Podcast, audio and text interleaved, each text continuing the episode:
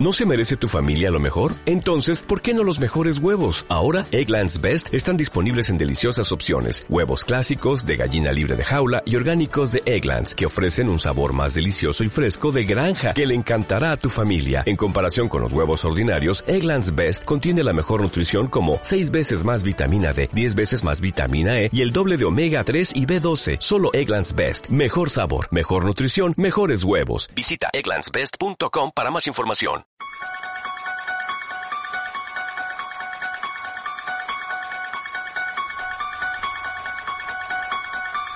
Estás escuchando Hello Freaky Podcast, un programa de cine, series, videojuegos, literatura y cómics. Puedes escucharnos en directo en www.hellofreaky.com y descargarnos en iVoox o iTunes, entre otros.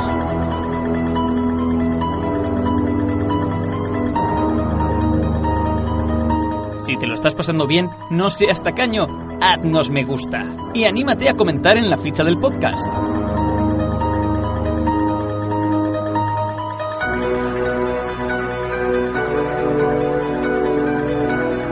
Un saludo de friki a friki.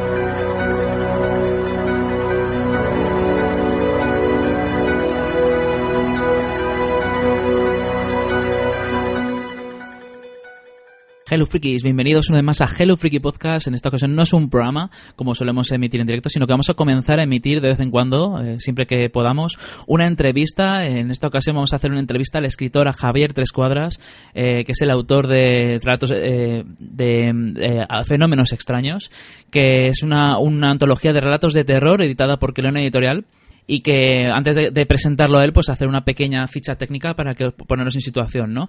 Que cuenta con una portada de Daniel Espósito, son unas casi 400 páginas de relatos muy interesantes, muy entretenidos, de la cual ya hablé en el último programa de literatura, en el 6x13, por si lo queréis escuchar. Le hice una breve reseña de unos 10 minutitos o así. Y nada, pues a quien quiera escucharlo, pues ahí puede saber ahí mi opinión, ¿no? Pero aquí vamos a hacer una charla amena, entretenida, sobre esta antología de relatos, eh, publicada, ya digo, por Kelonia Editorial, en una edición muy limitada de papel, motivo por el cual, si la buscáis en la tienda online de Kelonia, no la vais a encontrar en papel, sino en digital. Lo digo porque para que lo sepáis. Y también que sepáis que vamos a, sortear tres ejemplares de la novela en digital en Facebook. Así que estar atentos a nuestra página de Facebook porque allí vamos a, a sortear tres ejemplares y a ver si os toca, ¿no? Y podéis disfrutar de esta fantástica antología. Bien, eh, la, la, antología, yo si, si, queréis os voy a leer la sinopsis porque está bastante chula y así os pongo en situación, ¿no? Si buscas en un, en un cementerio una casa encantada a orillas de un lago, te equivocas de libro. En estos escenarios encuentras esa sensación de desasosiego y tensión que tanto te inquieta, pero solo en lugares apartados. Es lógico, así el terror queda acotado a un paisaje, a un escenario que no se parece en nada al que pisas cada día. Siempre puedes traer el libro y seguir con tu vida. Pero, ¿qué pasaría si te perdieras de noche por una carretera que querías conocer? ¿Y si al salir de la carnicería del barrio la gente se comportara de forma extraña? ¿Qué sentirías si cada vez que la luz de tu escalera se apaga oyeras ruidos inexplicables? ¿Seguirías pensando igual si la persona que vive contigo no parece la misma? ¿No serían entonces tu casa, tu calle o tu trabajo lugares más terroríficos que un tranquilo cementerio o una aburrida casa en el lago? Si tu respuesta es sí, ya tienes libro. Siéntate, que no te, pero no te acomodes, no te traiciona el rabillo del ojo, no hay nadie más en tu casa. No es solo frío lo que sientes, son fenómenos extraños. Javier, Javier Tres Cuadras, ¿qué tal? Buenas, buenas noches, buenas tardes, Víctor, ¿qué hay? buenas tardes, buenos días, buenas noches, porque nos pueden estar escuchando en cualquier momento. eh, es un placer tenerte aquí en esta casa, en Hello Freaky Podcast, en Hello Freaky, que la verdad es que es un siempre es un placer tener a un autor que además que, tan prometedor y más aún encima si es de género, como tanto nos gusta. Sí, bueno, el placer es mío, aunque como bien sabemos lleva una semana un poco entre enfermedades y demás, pero bueno, al final, al final la intención consigue que, nos juntemos que lo, y que nos divirtamos, que es, lo, que, es el objetivo, ¿no? Sí, teníamos la intención y lo avisamos por el directo y todo en el, en el programa de literatura que estuvieras, porque así a la hora de hacer la reseña, pues podíamos hacer esta pequeña charla, ¿no? Esta entrevista pero bueno, no ha sido posible y no pasa nada porque no te libras. La verdad es que somos tan pesados que no te libras. No, no, no me apetece ni librarme, ¿eh? de verdad que hay cosas de las que uno tiene ganas de librarse, pero una entrevista con amigos, hablar con vosotros siempre, siempre es un placer. Claro. Bien, eh, vamos a hablar entonces de Fenómenos Extraños, esta antología de terror publicada por Corona Editorial. Eh, antes de nada, eh, me gustaría preguntarte quién eres tú, o sea, quién es Javier Tres Cuadras. preséntate un poco a todos nuestros oyentes porque estoy seguro de que muchos de, ellos no te conocen y estoy seguro de que les podría, después de, escuchar esta charla, les puede interesar leer otros, otras obras tuyas, además incluso de Fenómenos Extraños. Bueno, pues Javier Tres Cuadras eh, empieza, eh, bueno, es una persona normal, que tiene un trabajo normal, trabajo en una universidad, eh, tengo familia, tengo, tengo dos hijos y, varios animales por aquí, que algunos me dan terror de vez en cuando. Y bueno, y empecé poco a poco a escribir, pues bueno, basado en que leía, ¿vale? siempre he sido lector y eso yo creo que es algo que a todo el que escribe le afición por la lectura. Y, bueno, y fue una, fue una compañera eh, que era matemática del departamento la que, la que me, encendió la luz, ¿no? Porque ella escribía y yo siempre había pensado que eso estaba acotado a, ser periodista o a ser, ¿vale? O, a ser un experto en literatura o haber estudiado alguna, alguna carrera afín, pero, pero no, ella me dijo que, que ella lo hacía de forma libre y que y me invitó a ello y empecé poco a poco así. Y, bueno, siempre he tenido esa inquietud, pero más por, por, llenar un vacío que tenía interior, por, porque me, bueno, durante un tiempo me dediqué a hacer fotografía, me gusta hacerla y de vez en cuando cojo la cámara y me voy por ahí. Eh, luego pasé a, pintar, también pinto algún cuadro que otro, otra cosa es que sea visible a, ojos de cualquiera. Pero mm, yo notaba que me faltaba algo, que aún así el modo de expresión que yo buscaba no, no llegaba o, no se hacía, no se amoldaba a, lo que yo tenía en la cabeza, ¿no?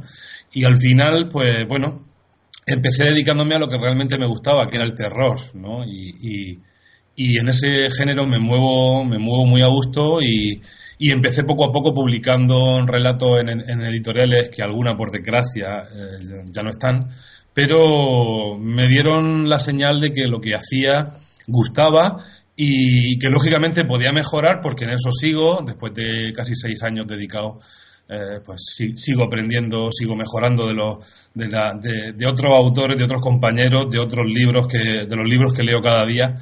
Pero, pero bueno, me di cuenta de que, de que era mi, lo que realmente me gustaba hacer aparte de trabajar y, vivir, ¿no? Eh, y que realmente me llenaba, ¿no? Y así poco a poco nació Javier Tres Cuadras, ¿no? un escritor murciano de afincado exclusivamente en el terror porque es lo que me hace vibrar a mí y por tanto es lo que intento conseguir, ¿no? Que, el lector vibre, vibre con ello también. Muy bien, la verdad es que yo creo que la gente, después de, hablar de ciertos relatos de esta antología, les va a, les va a apetecer leer eh, otras cosas tuyas también, aparte de Fenómenos Extraños. Eh, por citar algunas editoriales en las que has publicado relatos, estarían DH Ediciones, Saco de Huesos, Tyrannosaurus, Tombuktu, Universo, La Pastilla Roja, La Web de Terror y bueno, ahora con esta antología has publicado en Kelonia. Además, eh, me gustaría preguntarte porque también he visto que eres miembro de ciertas asociaciones literarias como son Smatter y Nocte y que incluso fuiste galardonado con un premio, el Nosferatu Día de Difuntos. Sí, eh, bueno, en el Mater ahora mismo ya no, pero fue una época muy bonita en la que coincidí con muchos compañeros y hicimos grandes cosas. Y bueno, y ahora exclusivamente estoy en, en, Nocte, desde la, eh, eh, una asociación a la que le tengo mucho cariño porque fue de las primeras a través de la editorial Saco de Huesos donde publiqué uno de los relatos para mí más terroríficos que he conseguido escribir.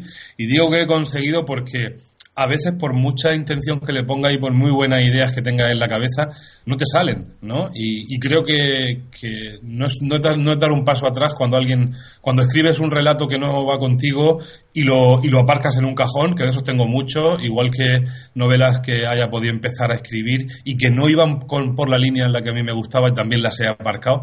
Em, pero en, esa, en, ese, en ese punto, en ese momento allá por 2010 escribí Enciende primero, respira después, que fue un relato que se coló en, en, Saco de Huesos, que es una editorial eh, eh, bueno, pues bastante, bastante rigurosa, bastante seria con el tema del terror fosco, de la, ambientología ¿no? y de la, de la, de la tensión que, que se sufre eh, mucho antes de que llegue el susto o el miedo de forma concreta Y, bueno, y fue un, fue un, para mí fue un, premio que no me esperaba para nada, porque además lo conceden los lectores.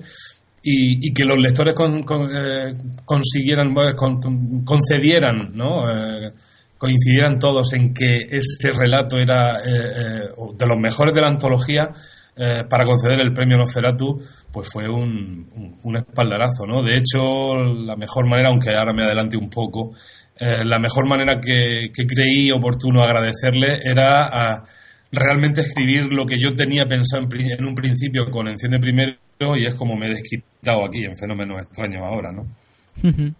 Sí, la verdad es que el origen de todo escritor siempre es interesante, ¿no? No todo el mundo que está en lo alto o que podría estar en lo alto, pues em, empezó desde lo más bajo o, o sea, quiero decir que, que siempre se parte de, lo, de abajo, ¿no? No se parte siempre de lo alto, ¿no? Quería decir. Entonces, eh, siempre se parte en este caso con relatos. Yo imagino que tu aspiración es eh, primero empezar con relatos y luego tirar a hacer novelas o, o tienes pensado o, o, para ti es algo aparte el, el hecho de escribir relatos, porque me explico que hay muchos escritores que se toman los relatos como una iniciación, ¿no? Como una forma de poder experimentar más fácilmente con, una, con una, un relato que es breve, ¿no? Y sin embargo, con una novela, quieras que no, te estás, te estás arriesgando a estropear un texto de cientos de páginas. Eh, sin embargo, hay otros escritores que lo que les gusta también es escribir relatos. Entonces, para ellos es un objetivo, no es, no es un camino hacia escribir una novela, sino que es como parte del recorrido y que seguirá siendo parte del recorrido después. Sí, yo fíjate, yo empecé eh, escribiendo relatos porque me sentía cómodo, por lo que tú dices, ¿no? De ir ascendiendo en la escalera y poco a poco eh, ir, mm, bueno, pues controlando ciertas ciertas habilidades, eh, bueno, lo que es hacer un casting de personajes, hacerme una estructura sencilla de escenas y, muchos a lo mejor creen que un relato es una novela en, pequeño, pero se equivocan. Un relato es otra cosa, es como un fogonazo, ¿no? Es un, es un aperitivo de lo que puede venir ahí después. Lo que pasa es que de alguna manera tienes que hacer un círculo eh, lógico que te lleve a una pequeña historia, porque si no, pues no se entendería. Y sí que empecé con esa pretensión de ir dejándome eh, el pincel en los relatos para poder después saltar a las novelas y y, me lo he pasado pipa eh, describiendo muchísimo. Eh, lo bueno que tiene el relato es que te permite eh, crear universos muy pequeños, ¿vale? Y, experimentar con ellos. Pero ahora que, voy creciendo y que ya tengo una, novela en valoración editorial y, sigo avanzando, mm, pensaba en un principio que me iba a poder desquitar de ello como un paso previo a hacer novela y, hoy por hoy me doy cuenta de que no, de que a veces estoy, ahora mismo estoy haciendo una novela corta eh, y a mitad, a veces, un fin de semana se me ocurre que me apetece escribir un relato y para desengrasar precisamente, ¿no? Y, me dedico a él durante cuatro o cinco días y luego vuelvo, vuelvo sobre la novela. O sea que no creo que sea algo de lo que te puedas desligar así como así, ni que sea siquiera un paso, porque ahí tienes a otros autores, por ejemplo, eh, mi hermano eh, Carlos Yuc, que él empezó directamente con la novela, ¿no? Eh, no con una novela, sino con una pedazo, con una señora trilogía.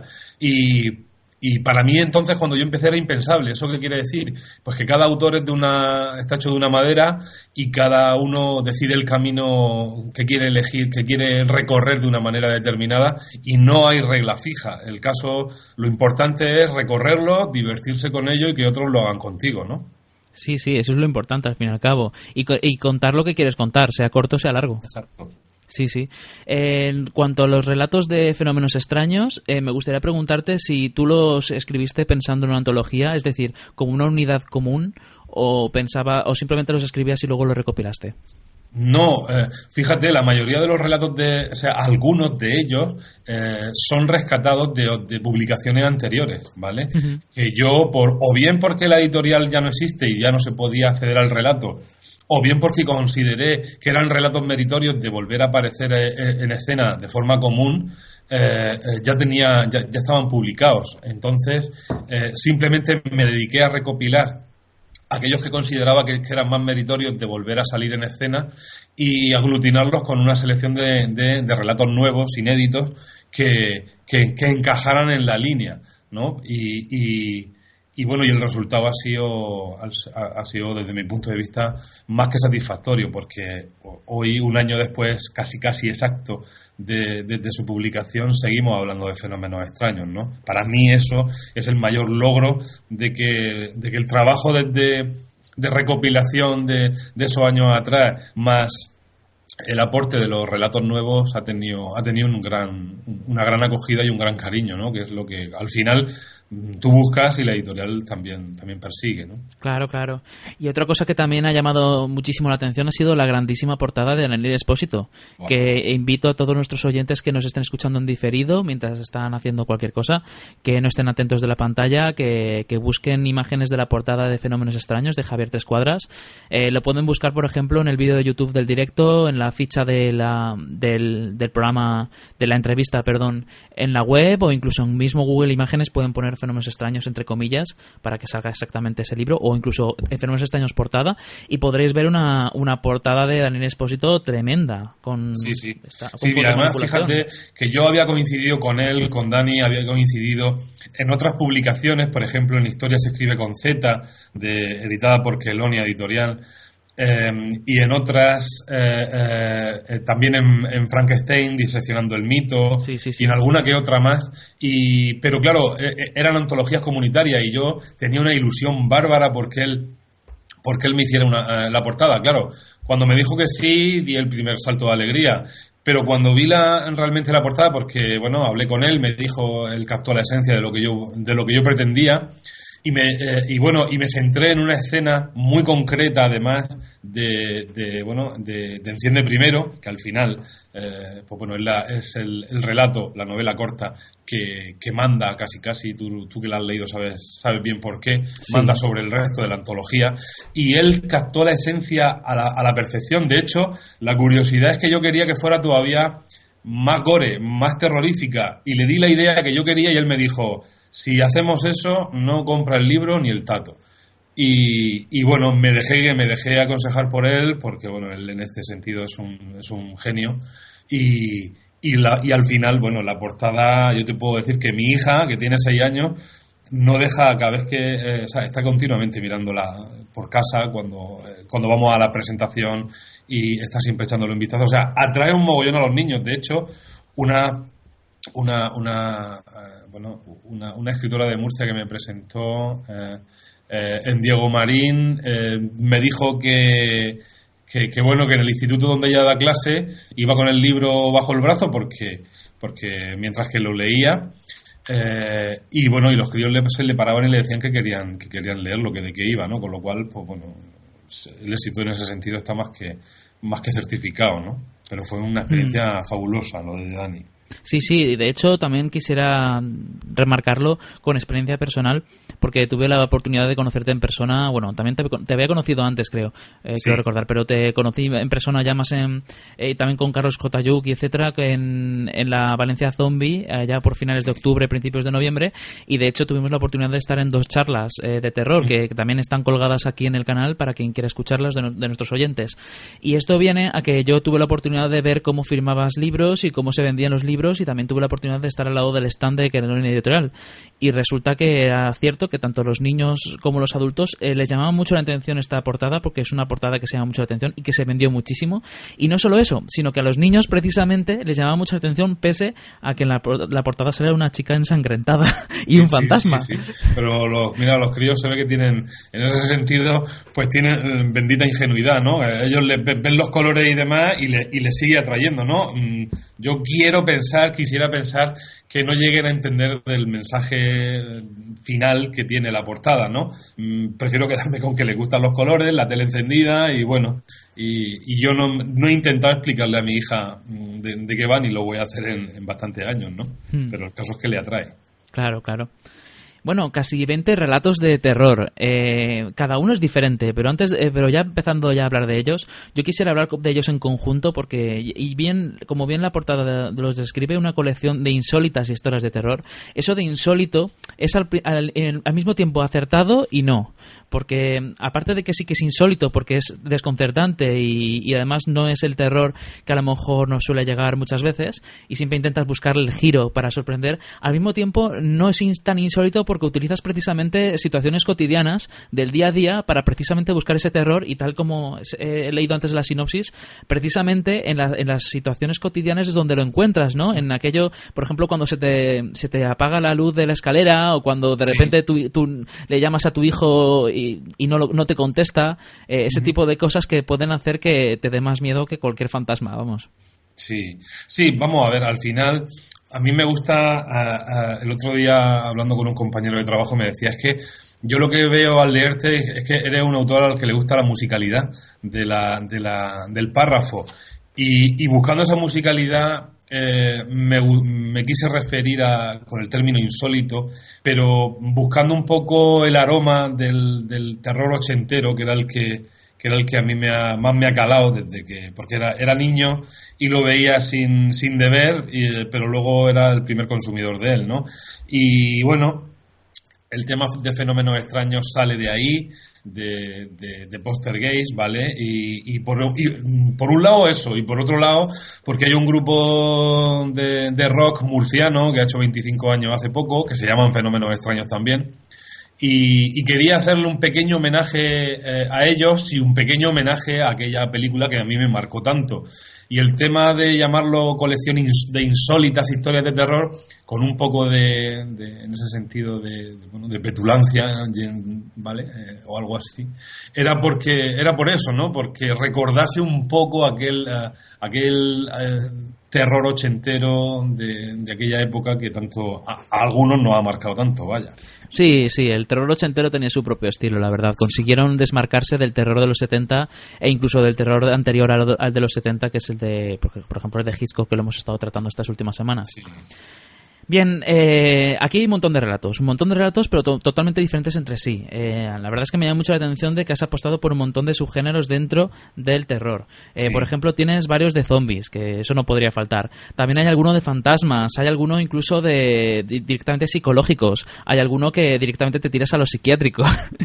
me gustaría preguntarte un poco, pues, los diferentes retos a los que te has, te has tenido que enfrentar a la hora de hacer estos relatos, porque claro, no es lo mismo escribir una cosa que la otra y de hecho, no solo te has encontrado con retos diferentes, sino muchas veces, eh, si has escrito uno después de otro, el cambiar el chip también, ha tenido que ser duro.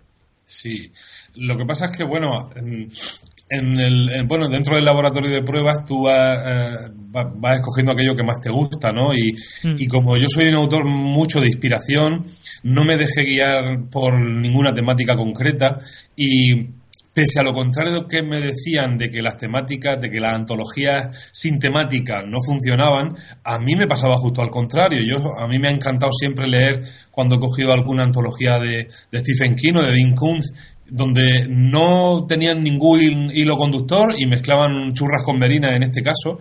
Y, a mí me gustaba encontrarme ese buffet del terror que, que picoteaba en varios, en varios platos. Y en base a eso, empecé a elaborar la, la mía propia. No te, o sea, te, diré que me encontré con muchos detractores, ¿vale? Muchos que me decían, ¿dónde vas con una antología así? Sí, primero, de un autor solo, no. Y, sin temática, menos todavía. Y yo decía, tiene que ser tremendamente aburrido eh, eh, leer una antología de un único autor que verse sobre, eh, pues yo qué sé, super, superstición, por ejemplo. 10 o 12 relatos de lo mismo, tiene que resultar un poco aburrido. Y, y, en base a eso fui cambiando. Claro, en cada uno, eh, bueno, pues necesita una documentación diferente porque aunque parezca que no, hay algunos que tienen que, tienen que eh, los que te tienes que documentar sí o sí. Eh, te exigen, como tú dices muy bien, te, te exige un grado de implementación diferente. Por ejemplo, cuando escribí El infierno no está caliente, estaba muy centrado en que había visto hace poco por, o sea, por enésima vez El nombre de la rosa y es para mí es una de las un peliculón. Eh, y, claro siempre me ha atraído escribir sobre brujas y, sobre y sobre y sobre monasterios y cosas así pero bueno a veces te encuentras con que te falta mucha documentación de, de partida para no cagarla porque si la realidad es congruente eh, los, el, plano sobrenatural debe ser lo más, aunque parezca mentira. Cuanto más te acerca a la, congruencia, más puedes desdoblar la, la, fantasía y más, más creíble va a parecer. Y eso, bueno, pues me ha ido exigiendo a lo largo de, de, este, de estos cinco años, que es lo que ha durado el, el, el proyecto en sí, no, no naciendo como un proyecto desde el principio, porque al principio eran, eran relatos que publicaba en editoriales como Saco de Huesos, como DH, eh, etcétera, pero cuando ya me di cuenta de que realmente eh, quería sacar una obra propia, pues bueno, pues tuve que hacer un esfuerzo extra eh, en aquello, en aquellas temáticas donde quería tocar. Y aún así te digo, se me han quedado en el tintero temas como objetos malditos, temas como exorcismo, temas que, bueno, que ya estoy empezando a abordar en, con ideas un poco más, más grandes, ¿no? Sí, sí, sí. ¿Y el orden de los relatos lo elegiste tú? ¿Lo eligieron ya en la fase de edición para, digamos que distribuir bien el, el ritmo? Pues, a ver, mm, decir una cosa o, la otra no sería del todo acertado porque eh, yo hice una yo hice una, una, selección inicial de, en base a una congruencia. Esta eh, pequeña curiosidad, casi casi de forma eh, cronológica, es decir, he ido poniendo al principio, empecé a poner al principio los relatos que, había escrito que eran más antiguos, pero bueno, después me fui dando eh, cuenta de que podía ir intercalándolos con algunos más, bueno, menos, menos antiguos, más, más, nuevos, pero, pero a fin de cuentas esa fue casi casi la lógica, ¿no? Lo que pasa es que eh, luego llegamos a Enciende primero, Respira después, que estando escrito casi de los primeros, eh, me, vengo, me vengo al final con ello, pero porque tuvo una explicación, tiene una explicación, y es que, eh, bueno, terminé de escribir la novela corta eh, que aparece en Fenómenos Extraños eh, dos semanas antes de, que entrase en imprenta, con lo cual era, era, justo merecer que estuviese el último, ¿no? Pero casi, casi fue una, una decisión cronológica. Sí, bueno, si quieres, ya que estamos hablando de Enciende primero y Respira después, vamos a hablar sobre ello, porque así ya luego le dedicamos un poco de tiempo al resto y, y listo, ¿no? Entonces, eh, Enciende primero, respira después es la joya de la corona de la, de la antología, está clarísimo, ¿no? Es una, un relato que es prácticamente una novela corta porque no sé si tiene 50 páginas de, duración o 60 páginas. Sí, 60 y tantas, sí. Sí, sí, y, al, y en un primer lugar hubo una primera versión, ¿no? Que era en plan relato corto, de ser unas 10, 15 páginas, creo recordar, o 20 como muchísimo, ¿no? Sí, sí, sí, además ese fue el que ganó el premio Noferatu y eran, era, el límite estaba en 5.000 palabras y creo que tenía 4.800 o así, eran 13, 13 14 páginas, sí. Sí, sí. Y luego ya lo expandiste eh, hasta las páginas que son ahora y yo creo que se nota un poquito el hasta dónde parecía que llegaba el relato y luego continúa, ¿no? Eh, pero yo creo que no se nota prácticamente y de hecho no queda como alargado, al revés. Eh, yo creo que si, si ya se queda corto con la versión que es ahora, que la verdad es que se queda corto, yo creo que daba, personalmente creo que daba para una novela entera, aún así yo creo que, que, vamos, que no se nota que lo hayas alargado, al revés, le has añadido mucho más profundidad, más personajes, imagino, ¿no? Más vecinos, imagino. Imagínate, pues fíjate que es eh, eh, el relato inicial de 5.000 palabras era casi casi el final, solo el final.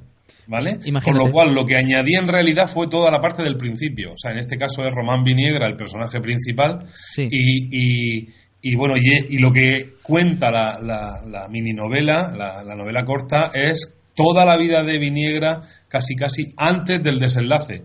Y, fue también una sugerencia de Andrea Peña, la, editora de, de Kelonia, que al leerlo me dijo, oye, este relato tiene una molla impresionante, te habías planteado escribirlo y le dije, dame qué tiempo me das para poder hacerlo. Y ella me dijo, tienes tres semanas.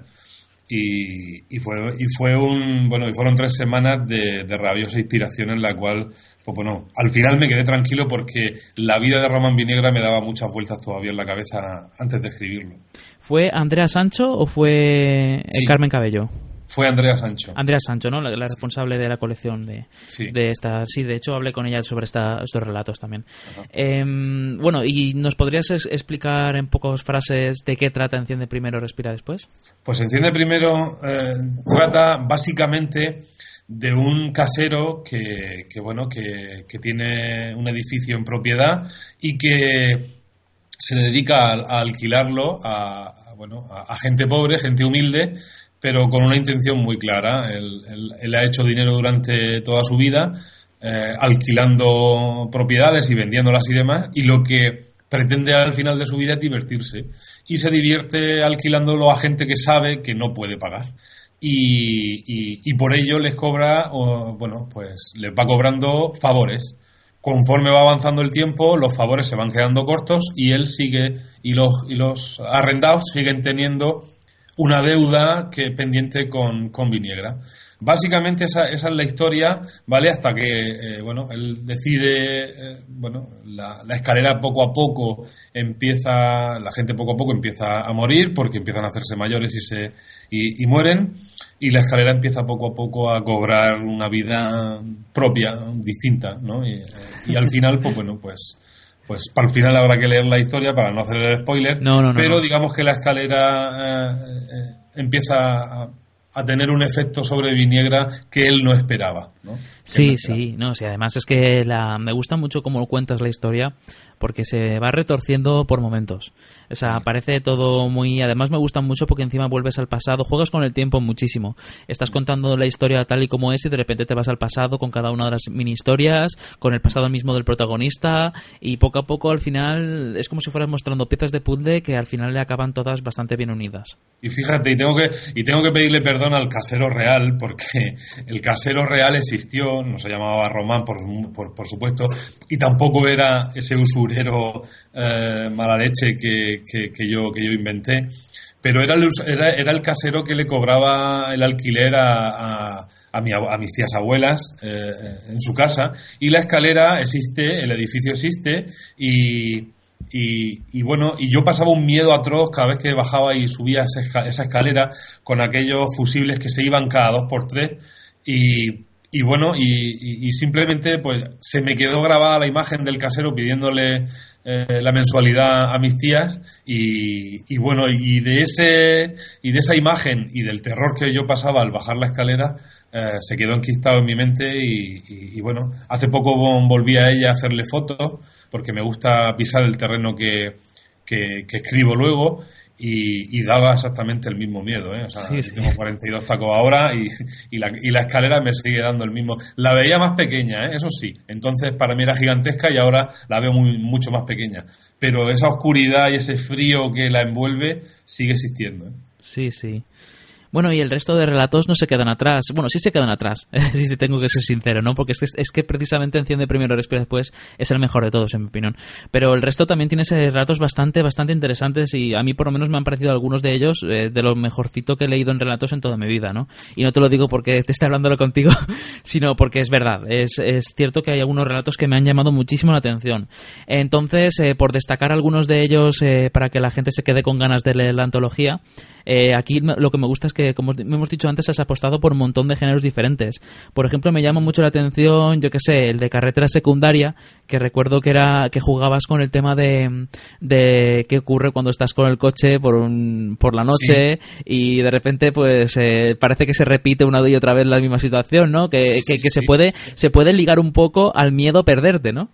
Sí, no, pero fíjate, ese miedo es una anécdota que me contó mi tío Chimo, mi tío eh, valenciano, al que quiero muchísimo, y, él me contó, él, ha sido comercial, ha sido viajante, y él me contó una historia de que, de que volviendo de no sé dónde, en una carretera eh, por ahí metida por, no sé si era por Cuenca o Camino de Valencia, pero ya no recuerdo por dónde, le había pasado algo parecido. Se le había parado el coche y había tenido que tirar de él durante un montón de tiempo y, cuando llegó a la gasolinera es como si no hubiese pasado el tiempo, ¿no? El, reloj volvió a su sitio y, y, y él, bueno, y y se quedó perplejo al mirar, al ver que, llevaba una hora o dos tirando del coche y que, y que seguían siendo el mismo, que seguían siendo las 10 de la noche cuando, cuando salió, ¿no? Y esa, esa, esa, esa escena, esa anécdota suya ah, me dio para mí, para, para, claro, para, divertirme de lo lindo con Bill Turner, que también tiene un nombre muy basado, que aunque parezca de Piratas del Caribe, no tiene ninguna explicación, o sea, no tiene ninguna relación, era simplemente porque volvía, ¿no? Este hombre está metido en esa maldición en la que mm, conduce por una carretera oscura una noche que no sabe de qué va y, bueno, y es una especie de círculo vicioso. Sí, sí, sí. Eh, también me gusta mucho que juegas también muchas veces no solo con el terror, sino con un humor bastante macabro.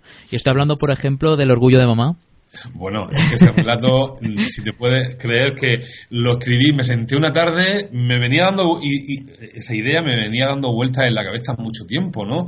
¿Qué pasaría si a tu madre se contagiara? La, conseguiría hacer lo que tenías que hacer, lo que tienes que hacer, ¿no? Y, y acabar con ella, o no lo, o no lo conseguiría y no sé por qué me puse a ver la tele y había era, era sábado por la tarde y había un rollo de película de estos de, que, ponen los sábados y me dio el chascarrillo y empecé solo con la, con la frase inicial, ¿no? Mi madre no quiere comer.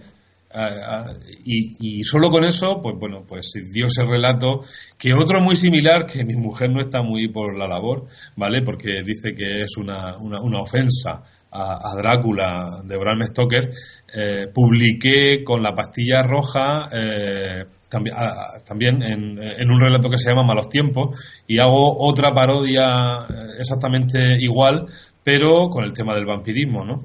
Y bueno, sí, la verdad que tú ya me conoces, soy un poco cachondo, me tomo la vida con la máxima de la filosofía y y esa tarde me puse a escribir un relato sobre, sobre zombies llamado El orgullo de mamá. Terminé cuatro horas después, exhausto. Ha sido el único relato que he conseguido empezar y, terminar de un tirón, ¿vale? Terminé agotadísimo y cuando mi mujer empezó a descojonarse con él, supe que, era, que iba a ser un gran relato. De hecho, Tyrannosaurus lo publicó en el segundo volumen de, de Muertos Vivientes, ¿vale? Y me, me, acuerdo que me llamó José, el editor, eh, descojonado, diciendo, no, no, no, sé cómo, no sé de qué mente enfermiza saca esto, pero, pero lo vamos a publicar. Sí, sí, es que está muy chulo. Por eso te lo, te lo destacaba. La verdad es que casi todos son muy destacables, ¿no? Eh, por ejemplo, también me gusta muchísimo, eh, me, me gustan mucho, no, no es que me gustaran mucho, pero sí que, me, o sea, me gustó, pero no me, no, me, no me pareció de los mejores, pero sin embargo sí me llamó mucho la atención, ¿no? Como es el relato de No Antes, que, que juegas más que nada con el tema de las obsesiones. Y es muy curioso cómo le añades un detalle real de... de, es que, a ver, me pongo un poco de situación en la historia, ¿no? Eh, no antes precisamente tratando de una persona que tiene que contar siempre, creo que era hasta 13, para, para hacer cualquier cosa. Y es lo típico que puede hacer, por ejemplo, una persona que sufra de TOC, ¿no? Entonces, eh, digamos que aquí le añadiste un, un, detalle real, es que es que precisamente lo que las personas que cuando que, tienen TOC y tienen una manía particular como esa, lo hacen precisamente porque tienen miedo de que pueda ocurrir algo malo si no lo hacen o si lo dejan de hacer, ¿no? Eh, sin embargo, aquí le dabas el detalle real de que sí ocurría algo malo, precisamente, y precisamente salía que, que, le salía una deformación en el cuerpo, un nuevo miembro o algo así, que, que lo que hacía era que ocurría cuando algo no pasaba justo en el número 13, ¿no? Y me gustó mucho eh, el, hecho de, cómo le aplicas eso, ¿no? Cómo le añades eh, que ese miedo lo vuelves real para una persona que pueda tener este tipo de problema psicológico. Sí, fíjate, y, aún así es un miedo que puede ser extensivo a cualquiera. Al final, eh, en este caso Sonier, que es el, músico al que le ocurre, es un pianista reputado, ¿vale? Pero que se mueve mm, con la figura del 13 para todas partes. Eso, mm, fíjate, eso proviene por un lado de que a mí me encanta el 13, ¿vale? Eh, soy un seguidor a, muerte, me encanta el número 13 y, bueno, y, pero durante cierto tiempo me, me, da por fijarme en el trabajo, fíjate qué cosas más raras, cada vez que marca el reloj del ordenador las 13 y 13 y no lo hago de forma voluntaria, pero eh, ese relato surgió de esa locura de decir, coño, con lo que me gusta el 13 y parece que poco a poco me va rigiendo de vez en cuando, me rige, me rige el destino el 13, ¿no? Eh, y como la gente le suele tener tanto pánico a, la superstición, ¿no? al gato negro, a la escalera, eh, al número 13, y se ha escrito tanto, incluso, pues bueno, Stephen King escribió la, la habitación 1409, me parece que es, eh, y cosas, que, para mí es una obra maestra. Bueno, pues me dio por ahí, ¿no? También es verdad que vivió en un barrio que lindaba con, con ¿vale? Con, con calles de, de gitanos y, y, los gitanos son súper super, supersticiosos para todas estas cosas, ¿no? Eh, entonces será que también, pues bueno, pues la costumbre me, me, llevó a eso y a fin de cuentas lo único que trata es que es un miedo que puede convertirse, que a veces tenemos miedo infundados que se cumplen, o sea, o que no se cumplen, ¿no? y, y, sobre todo el esclavismo al que nos sujeta a veces el tener un miedo concreto y que y, como en el caso de Sonier inconfesable sí sí la verdad es que en ese sentido Lo consigues, consigues al menos el, el dar ese mal rollo, precisamente darle una visión real, ¿no? Y todos los relatos eh, hemos dicho y hemos destacado bastante que los llevas al, a la cotidianidad, si por llamarlo de alguna manera, de, las, de, la vida de las personas. Pero sin embargo hay algunos, eh, eh, unas excepciones en toda esta antología que me llamaron la atención, como por ejemplo puede ser la de Noches Blancas. Que creo recordar que era del barco este que... Una... Sí, el Esperides, eh, sí. El, Noches Blancas, a ver, fíjate, eh, simplemente entrando al despacho de un compañero, tiene un, tiene un póster del Esperides. El Esperides es el buque de investigación científica que, que un puerto en Cartagena, que, que bueno, que, que, suele ser el que viaja a la Antártida a, hacer, pues bueno, pues ciertas incursiones científicas, ¿no? Van buscando ciertas cosas. Y me enteré, de, eh, investigando sobre él, de que uno de los proyectos científicos que tenía el Esperides era eh, la búsqueda del San Telmo. El San Telmo fue el primer buque eh, español que se hundió en aquella agua y por la que, bueno, pues podría, si, si, se, si se demuestra que fue el primero, pues podría considerarse el, primero en haber llegado a, al polo eh, en este caso y haber sido el primero eh, en, ganarse esa gloria, ¿no?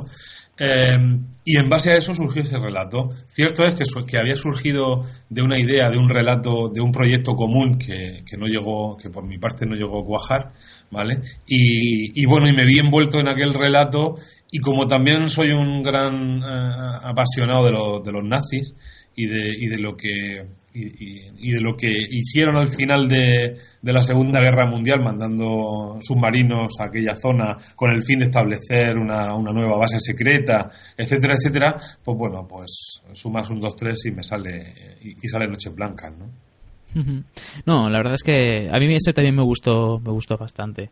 Eh, y hay un relato que ya me llama la atención, que, que, está hecho a posta, está claro, porque era un homenaje a todo el resto de relatos, que es el epílogo precisamente, ¿no? En el cual mm. juntas a todos los personajes de todos los relatos y los pones en un mismo lugar y obviamente si juntas un montón de personajes totalmente diferentes entre sí, que han participado en sus propias historias de terror, ¿qué ocurre ahí? Pues ahí se organiza una carnicería de, bueno, de, de apague y vámonos.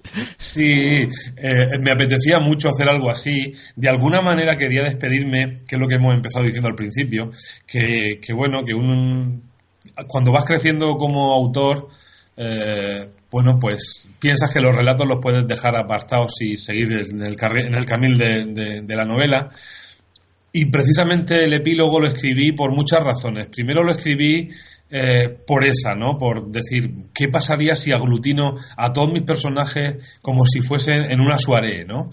Eh, incluso me imaginé la soirée aquella en la que se organiza en el Overlook, en el, en el hotel de, del resplandor, ¿no? Me, imaginé algo así, a lo bestia, pero con mis personajes. Luego quería, por otro lado, hacerle un homenaje, eh, un pequeño homenaje a Fenómenos Extraños, al grupo de música que me habían prestado tan gentilmente el nombre, y, quería ponerlos a tocar como si fuesen una banda maldita. Eh, por otro lado, quería también reflejar a amigos y compañeros de, letras que me han ido que me han ido acompañando durante estos años vale generalmente eh, me resumo en cuatro o cinco que son los con los que más cariño y más, y más cerca estoy como son Alberto Caliani, Marta Junquera, eh, Joe Álamo y, Carlos. Eh, y bueno, quería juntar todo eso en un relato que sonase a despedida de, los relatos y la bienvenida a, las novelas. Y bueno, me tuve que conceder ciertas licencias porque a veces la congruencia no casa cuando juntas zombies con anguilas, asesinas, con brujas y con fantasmas, ¿no? Y además con personajes basados en tus amigos que tienen que interactuar eh, en medio de toda esa salsa, ¿no?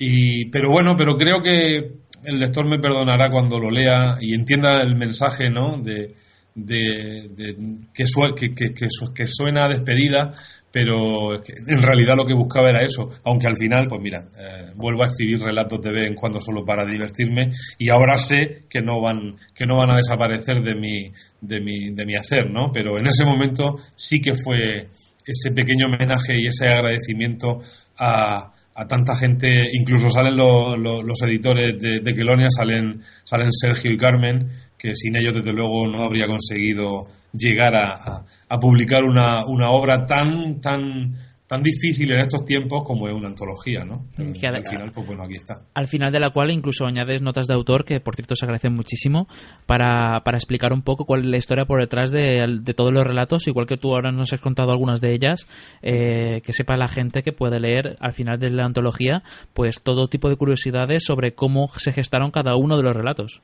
Sí, es algo, fíjate, es que eso es algo que me ha gustado muchísimo cuando lo he leído y lo he agradecido mucho. Eh, autores como Javier Cornava, al que aprecio muchísimo y que creo que es de los mejores escritores que hay hoy en día en España en, literatura histórica, sobre todo en la Segunda Guerra Mundial, eh, lo hace, eh, bueno, Stephen King lo ha hecho, grandes autores lo hacen, y a mí me, me, me, me vino como anillo al dedo cuando se lo dije a, a, Carmen, le dije, oye, Carmen, quiero incluir esto, y me dijo, adelante, porque me parecía un, el making of literario es algo como, tan valioso como, como, como, cualquier otro making of y, sienta mucho al, lector ante, ante qué tipo de personas hay detrás de esas páginas, ¿no? Y, bueno, al final pues simplemente nos humaniza un poco y nos da chascarrillo, ¿no? Nos da, nos, da curiosidades que, que, de otra manera no, no sabríamos, no, no podríamos averiguar. Sí, sí, sí. La verdad es que sí. Eso se agradece mucho, ¿eh? el lector también lo agradece bastante. Claro. Eh, bueno, y después de Fenómenos Extraños, eh, ¿tus próximos proyectos cuáles van a ser? ¿Has dicho que tienes una novela pendiente de valoración editorial? Sí, ahí, ahí estoy, esperando a ver si, si, si ocurre el milagro. Es una novela atrevida porque, bueno, toca un tema muy sensible, eh, como es el tema de las desapariciones de, personas. basado en un bueno en una leyenda del hombre del saco español eh, que bueno, eh, surgió de, mucha, de muchos frentes, es un proyecto muy personal, porque también eh, tiene algo de, bueno, está basada en, partes de, reales de, mi vida y, de, la vida de un familiar propio que, vivió, pues bueno, pues un intento de, violación cuando era, cuando era, cuando era pequeña y eso a mí se me quedó muy grabado y bueno, y como hombres del saco hay tantos como, como sucesos eh, tristes en, en, España, pues bueno, me apetecía romper una lanza en favor de, de bueno, de, de, esa persona que sale a la calle y desaparece sin más. Y para mí siempre ha sido un terror grandísimo. El, lógicamente el principal es la muerte de un ser querido, pero eh, en segundo término el que alguien desaparezca creo que, que es incluso más duro, ¿no? Porque porque no puedes cerrar el capítulo, porque no puedes seguir con tu vida de alguna manera. Y, estaba cansado del, del boogeyman americano y de, ¿sabes?, del miedo fácil. Quería hacer algo difícil y quería hacer algo, eh, bueno, ha, resultado ser algo duro y, también plantear el conflicto entre, ¿existe el hombre del saco? ¿Es real?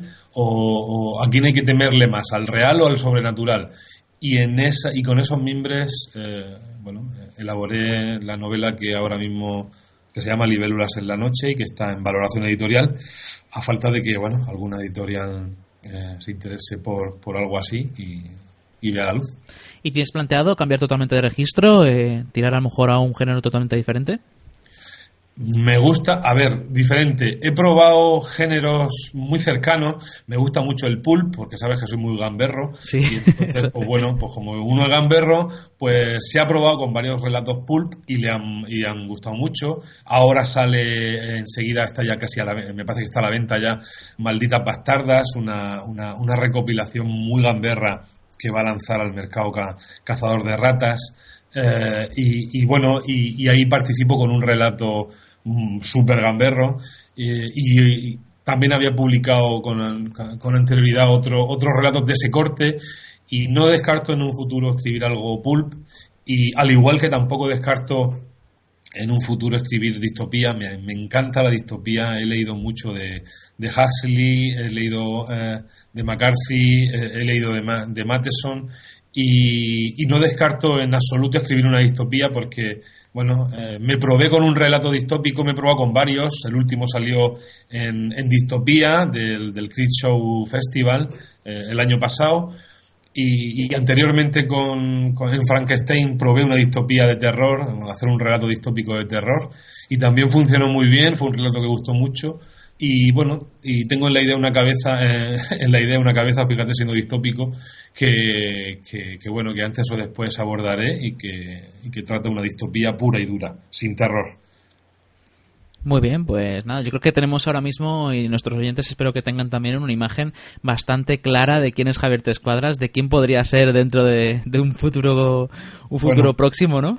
Ya veremos, a ver, lo que como poco va a ser el mismo que, que tú conoces y con el que de vez en cuando tomarse una cerveza y, pasar un buen rato. Si aún así, si además de eso eh, me lees y te diviertes, pues joder, fantástico. Exacto. Bueno, eh, si alguno de nuestros oyentes y lectores te quiere encontrar em, en los próximos meses, eh, ¿sabes en algunos eventos en los que vas a estar que quieras decirnos? A lo mejor alguna feria o algo que quieras decirnos para que así alguien se pueda acercar y conocerte en persona? Pues sí, a ver, tenemos que eh, estos meses que vienen ahora son meses de moverse mucho. Sí. Yo ahora mismo no tengo novedad, por así decirlo, puesta encima de la mesa para moverme, pero eso no me impide coger el coche, eh, coger a Carlos Yuc, que nos lo pasamos olímpicamente bien cada vez que nos cogemos el coche y nos vamos por ahí. Y confirmado, confirmado, vamos a estar en el Winter Freak de Murcia, eh, aunque es un poco primicia. Vamos a estar en el Estepón Go de, Estepona, en el, Festival de Cómic de, Estepona. Eh, tenemos previsto presentar en, en Madrid ¿vale? Eh, él tiene que terminar, eh, presentar la trilogía eh, Ciudad Humana y sobre todo Guerra, que es con la que, con la que culmina su, su historia, y yo pues lo que toque, si toca presentar fenómenos extraños por, por enésima vez, pues lo presento, y si toca dar charla del terror o presentarlo a él o presentar a otro compañero, pues, pues también.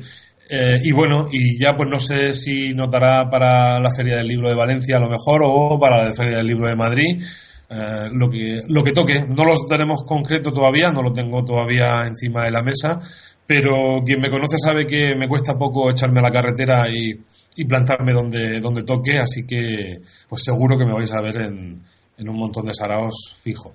Muy bien, bueno, me alegro mucho. A ver si es verdad que te acercas también por aquí, por Valencia, y nos tomamos una cerveza juntos. Desde luego, eso está hecho. Bien, eh, también a los que nos estén escuchando, que sepan que podéis escuchar más eh, sobre Javier Tescuadras, hablando sobre el género de zombies y también sobre el género de terror en general. Eh, bueno, sobre el género de zombies, sobre todo no, no, no, fue sobre el género de terror, eh, de los diferentes tipos de género de terror, en la mesa de, la Valencia Zombie, que, además la podéis encontrar en este mismo canal que estuvo que se grabó, eh, y entonces pues ahí también podéis disfrutar un poco más pues de una especie de disertación o charla que hicimos con, también con Carlos Otayuk hablando sobre los diferentes tipos de terror y las dificultades que tiene escribir sobre terror, que es algo bastante interesante. Y bueno, eh, Javier, muchas gracias por estar aquí con nosotros que va, al contrario, se nos ha pasado rapidísima, ¿eh? la hora se nos ha pasado en un, en un suspiro, así que cuando queráis aquí, aquí me tenéis. Y tú también eres muy, bienvenido para estar con nosotros siempre que quieras, ya lo sabes, nos lo dices y te apuntas. Muy bien, pues nada, espero estar pronto con alguna novedad editorial que, que, contaros, que a fin de cuentas es lo que es lo que es lo que importa para, para los lectores, ¿no? Que haya que tengan diversidad donde escoger y, y nosotros seguir creando que, es lo que realmente nos apasiona. Claro, por supuesto, por supuesto. Bueno, eh, nos despedimos ya entonces. Eh, eh, aquí en Hello Freaky Podcast vamos a intentar sacar o publicar de vez en cuando alguna entrevista, con, sobre todo con autores, porque básicamente es a donde tenemos bastante más facilidad de contacto, pero voy a intentar ir haciendo entrevistas de vez en cuando, siempre que sea posible, a diferentes personas del, del ya no solo de la industria de la literatura, sino incluso también del cine, de las series, eh, lo que se pueda, vamos, eh, lo que podamos eh, tener de tiempo y de y, a, disposición, quien se ponga a disposición nuestra. Y, nada, estar atentos entonces al canal de YouTube y al canal de iVoox y de iTunes y por supuesto a la web de www.hellofreaky.com porque ahí os vamos a traer pues todas las novedades que podamos sobre, sobre este tema. Y, nada, una vez más Javier, muchas gracias y hasta la próxima entonces. A vosotros, cualquier cosa, ya sabes. Silva. Muchas gracias, hasta luego. hasta luego.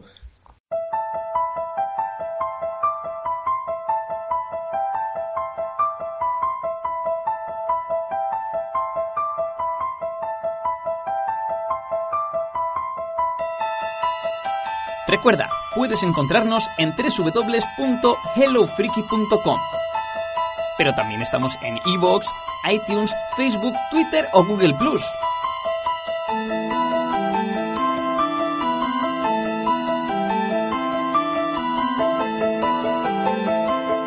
Esperamos tus me gusta y comentarios. ¡Anímate!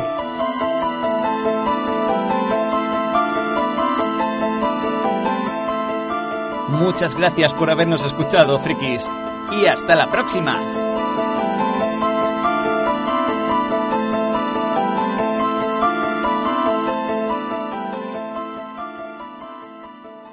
As a new Western customer, you can enjoy a $0 transfer fee on your first international online money transfer. Send money to your family and friends back home the fast, easy, and reliable way. Visit westernunion.com or download our app today to get started, and your first transfer fee is on us. FX gains apply, not available for credit cards and transfers to Cuba. Services offered by Western Union Financial Services Inc. and MLS 906983 or Western Union International Services LLC and MLS 906985.